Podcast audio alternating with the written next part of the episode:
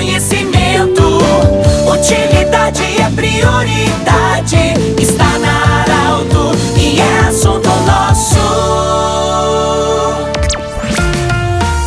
Muito boa tarde, ouvintes Estar Alto. Quarta-feira, iniciando o assunto nosso, sempre para Unimed, Vale do Taquari, Vale do Rio Pardo. Cindy Lojas lembra, compre no comércio local, valorize a economia do seu município. E Centro Regional de Otorrino Laringologia, com seus profissionais atendendo o anexo ao Hospital de Monte Alverne. Ontem nós conversamos com Juliano Pauli sobre a história da Gincana de Veracruz e o novo momento. Ele que é um dos coordenadores. Hoje nós estamos acolhendo o Paulo Gerhardt Júnior, o Castelinho que também faz parte da coordenação. Castelinho, se eu falar Paulo Guerra, poucos em Veracruz e na região vão te conhecer. Agora, se eu falar Castelinho, todo mundo vai te conhecer. É, ontem a gente falava com o Juliano sobre esse novo momento, a história da gincana.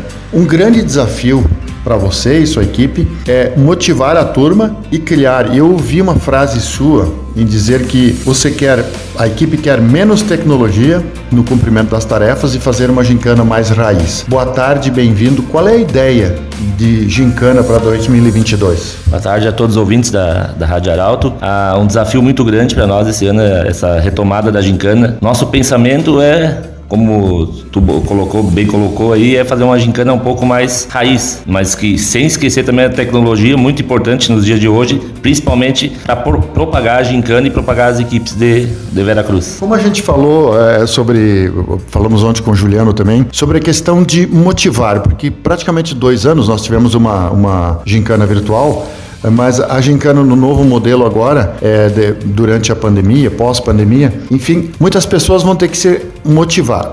Como é que as equipes estão neste momento? O que, que, está se abordando já? É, semana passada fizemos o primeiro contato com as equipes, né? Nós da comissão elaboradora e concluímos que as equipes uh, têm, estão com um pouco de dificuldade nesse começo dessa retomada, mas nós se disponibilizamos em ajudar as equipes e ajudar também a propagar a gincana novamente, porque dois anos parados dá uma parada na, no, no pessoal mas pensando entre nós ali da, da equipe de elaboração, achamos que com esse boom aí das redes sociais, alguns outros ações que nós vamos fazer antes da gincana, né, com esse tempo que nós temos agora de três meses até a gincana, então nós vamos conseguir fazer o engajamento das equipes e do pessoal voltar como era antes, até eh, até melhorar também. Então é um desafio para nós e para as equipes, mas acho que nós vamos conseguir fazer isso. Ô Castelinho, como é que se explica que Vera Cruz a gente sabe que muitas pessoas, é, a, grande, a grande maioria mora na cidade, mora no município de Vera Cruz, participa de equipes diferentes, tem pessoas que são da mesma família, trabalham na mesma empresa.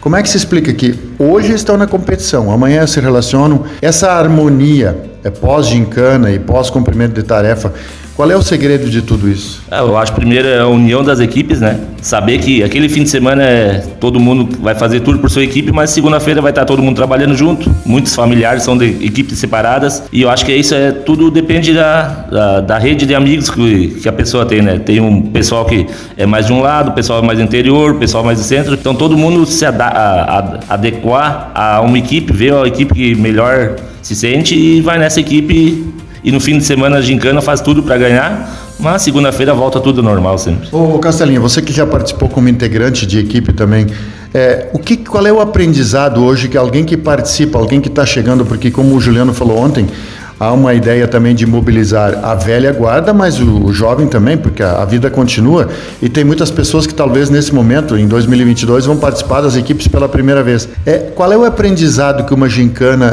tão intensa, que é dois, três dias, e aí é, é pouco sono, dorme pouco, come pouco, é, qual é o aprendizado que isso deixa para nossa vida?